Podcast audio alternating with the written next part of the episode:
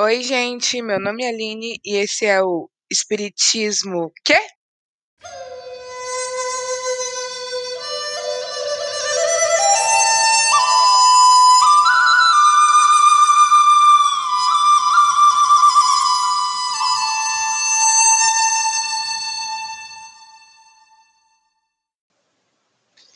E aí, pessoal, como é que vocês estão? Espero que esteja todo mundo bem. E hoje a gente vai tratar de um assunto muito atual. Eu vou trazer para vocês hoje o, a visão espírita sobre o coronavírus. Pro episódio de hoje, eu eu usei, eu assisti alguns vídeos do canal do YouTube Mansão do Caminho, são vídeos do Divaldo Franco, e um texto incrível da Eliana Haddad. É, eu queria, a minha ideia era colocar aqui o áudio do Divaldo Franco falando. Porém, eu tenho medo dele de acabar derrubando o meu episódio por questão de direitos autorais. Então eu vou ler para vocês uh, algumas coisinhas. Eu vou começar lendo para vocês uma mensagem incrível, linda, que o Dr. Bezerra de Menezes é, trouxe para a gente através do Divaldo Franco em março. E depois que eu ler, eu vou explicar, porque eu sei que algumas coisas podem ter ficado um pouco difíceis de compreender. Então ele diz assim: Jamais a humanidade apresentou tanto amor quanto nesses dias. Amor, amor à natureza nas suas mais variadas expressões. Nesse amor à natureza e a tudo que a natureza vibra e vive. Os nossos irmãos animais, os nossos inimigos, os nossos amigos e irmãos. Nunca houve tão bela e nobre consciência do ditado de Jesus, porque ele, ele não nos deixou órfãos. Permitiu que as numeríferas estrelas caíssem do céu sobre a terra na escuridão pós-Revolução Francesa, que estimularia o mundo às canções de liberdade pelas Américas, arrebentando os grilhões do colonialismo que a humanidade de alguma forma ainda impõe na sociedade carente. Em tempo algum, Jesus foi tão exaltado, tão combatido, e isso nos merece reflexão. Exultemos e não temamos. A morte não é o fim, é a grande libertadora da escravidão carnal. Não vos preocupeis demasiadamente com a presença pandêmica do vírus, cujo o momento será mais tarde entendido nas suas razões, nas origens e do porquê nos chegou agora provocando pânico e dor. Vós que conheceis Jesus, mantendo o respeito às leis, buscando a precaução recomendada pelas autoridades sanitárias, mas não oculteis a mão socorrista aos padecentes. Não negueis a palavra libertadora aos que se preparam para enfrentar a imortalidade. Não saia de onde fostes colocado, numa inútil tentativa de impedir a contaminação. Buscai a pureza íntima e, sobretudo, alimentais da fé dinâmica, corajosa e gentil, amando a todos. Hoje, quiçá, mais do que nunca, Jesus precisa de vossas mãos, falar pelos vossos lábios, sentir o calor da vossa compaixão e a misericórdia dos vossos sentimentos. O grande antídoto para todos os males é o amor responsável, o amor dinâmico, o amor que doa e não se preocupa em receber nem mesmo um sorriso do beneficiário. Não penseis que vos encontrais a sós, os céus enviam seus embaixadores para que o intercâmbio entre encarnados e desencarnados se faça com muita mais facilidade. Tende o cuidado para que vossas ondas mentais sincronizem-se com as mentes que administram as vidas e evitai descer o vosso pensamento às páginas da agonia, onde se encontram as forças ultrajantes que estão produzindo as dores por necessidade da evolução do planeta. As forças vivas do universo estão conosco num doce intercâmbio. Ide e amei. Em nome dos espíritos espíritas, nós suplicamos ao Senhor que nos abençoe e nos guarde em paz. São os votos do seu servidor humílimo e paternal, Bezerra de Menezes. Que coisa mais linda, né, gente? Que mensagem de esperança. Então, gente, o que, que ele quis dizer? Ele quis dizer que, primeiro, pra gente manter a calma, né, não não precisa criar um pânico, não precisa ficar com medo, eh, não tenhamos medo da morte. Porque como ele disse, eu achei bem engraçadinho essa parte eh, a morte não é a fim, é a grande libertadora da escravidão carnal. Isso é um entendimento espírita, né, porque a gente tá aqui só de passagem, a gente não tá aqui pra ficar, então, quando chegar a nossa hora de desencarnar, de morrer eh, não vai ser o fim. Ele também fala que é sim importante seguir as recomendações das autoridades sanitárias, então não é assim: "Ah, mas se é normal, se só vai morrer quem tem que morrer, vou sair por aí sem máscara, vou ir em fe" não, não é isso. Eh, você também não pode facilitar. Mas é também po porque é trazido tanto a palavra amor? Porque o amor não vai só em cuidar de si, né. Quando você usa máscara, você também tá cuidando do próximo. Você às vezes pode não ser uma pessoa do grupo de risco, pode pegar o corona e ficar tudo bem, mas aí você tem contato com outra pessoa e acaba passando, como a gente já viu isso acontecer inúmeras vezes durante a pandemia. Eh, lembrando que essa é uma mensagem de março, foi lá no comecinho, já estamos em outubro, então a gente já viu tudo acontecer. E a gente já sabe o que fazer. Eh, ele também fala pra gente não eh, ele usa a frase: "Não oculteis a mão socorrista aos padecentes". Que que significa isso? Eh, não negue amor, não negue uma palavra de carinho pra uma pessoa que precisa, sabe. Às vezes, hã, os seus pais são são pessoas mais velhas e estão isolados, não custa nada dar uma ligadinha durante o dia, ou então fazer algo por alguém. É é justamente isso, é não negar a mão socorrista. E socorro não é só com com coisas materiais, com alimento, às vezes 5 minutinhos do seu dia de atenção, é a ajuda que as alguém pode estar precisando muito. E ele também diz que uma pessoa precisa muito da gente, e é Jesus. Jesus precisa das nossas mãos, ele precisa dos nossos lábios, ele precisa sentir o calor da nossa compaixão. E a misericórdia dos nossos sentimentos.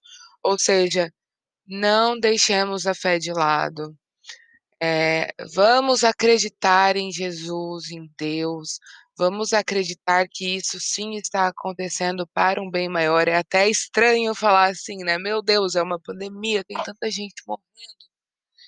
Mas, eh, vai ter uma resposta no futuro.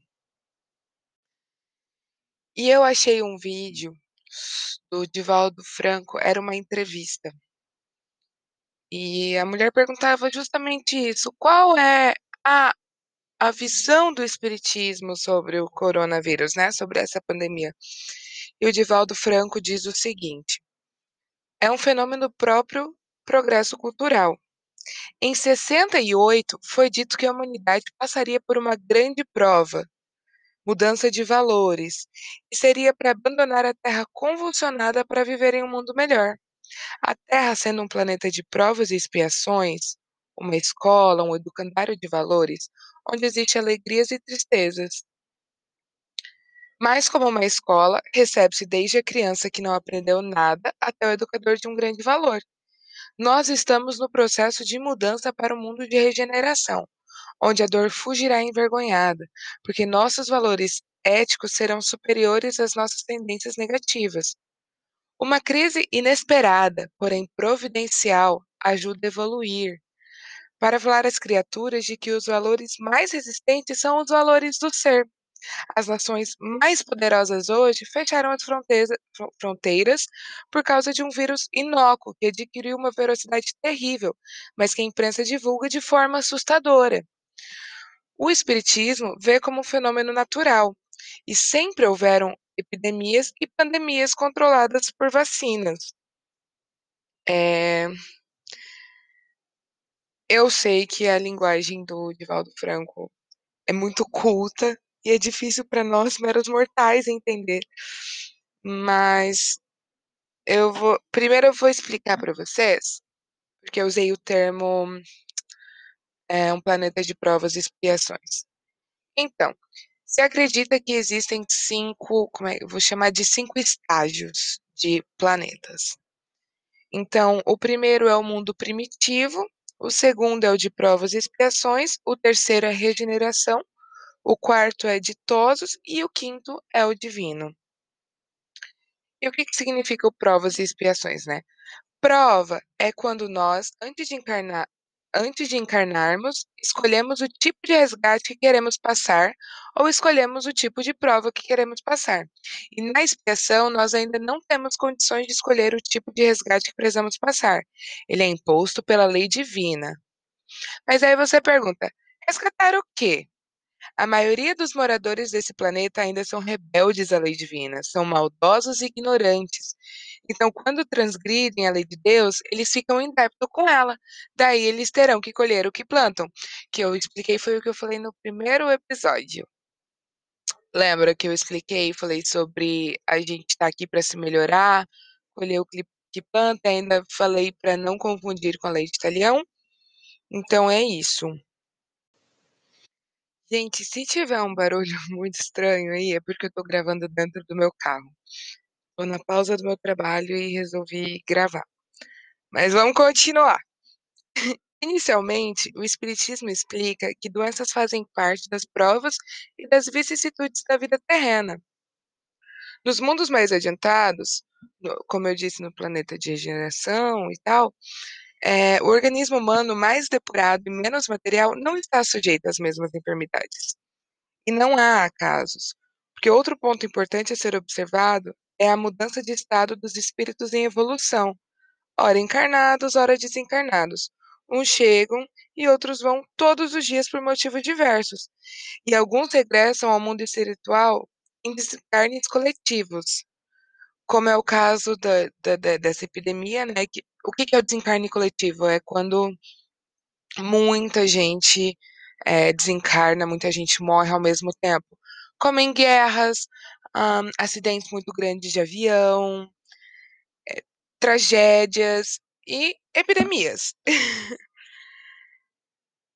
E aí, no livro A Evolução em, de, em Dois Mundos, que foi um livro psicografado pelo Chico Xavier Ivaldo Vieira, no capítulo 40, é, fala-se sobre a invasão microbiana.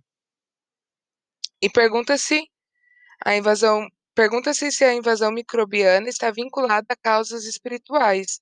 E a resposta é: excetuados os quadros infecciosos infecciosos pelos quais se responsabiliza a ausência, a ausência de higiene comum, as depressões criadas em nós por nós mesmos, nos domínios do abuso de nossas forças, seja adulterando as trocas vitais do cosmo orgânico pela rendição ao desequilíbrio, seja estabelecendo perturbações em prejuízo dos outros, plasmas nos tecidos físicos. Por que, que eu coloco palavra tão difícil?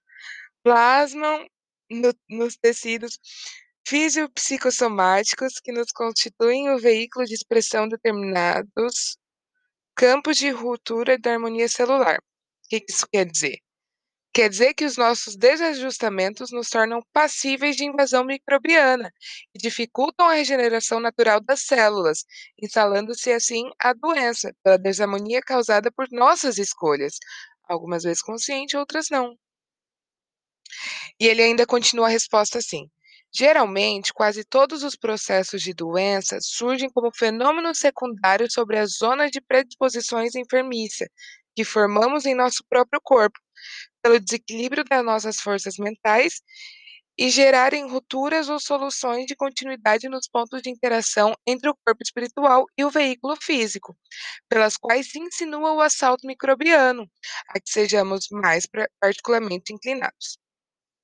Então, aqui é, entra também a importância da transformação moral para uma vida realmente saudável. Amparo aos outros cria amparo a nós próprios, motivo porque os princípios de Jesus, desenterrando de nós a animalidade e orgulho, vaidade e cobiça, crueldade e avareza, e exortando-nos à simplicidade, humildade, à fraternidade sem limites e ao perdão incondicional.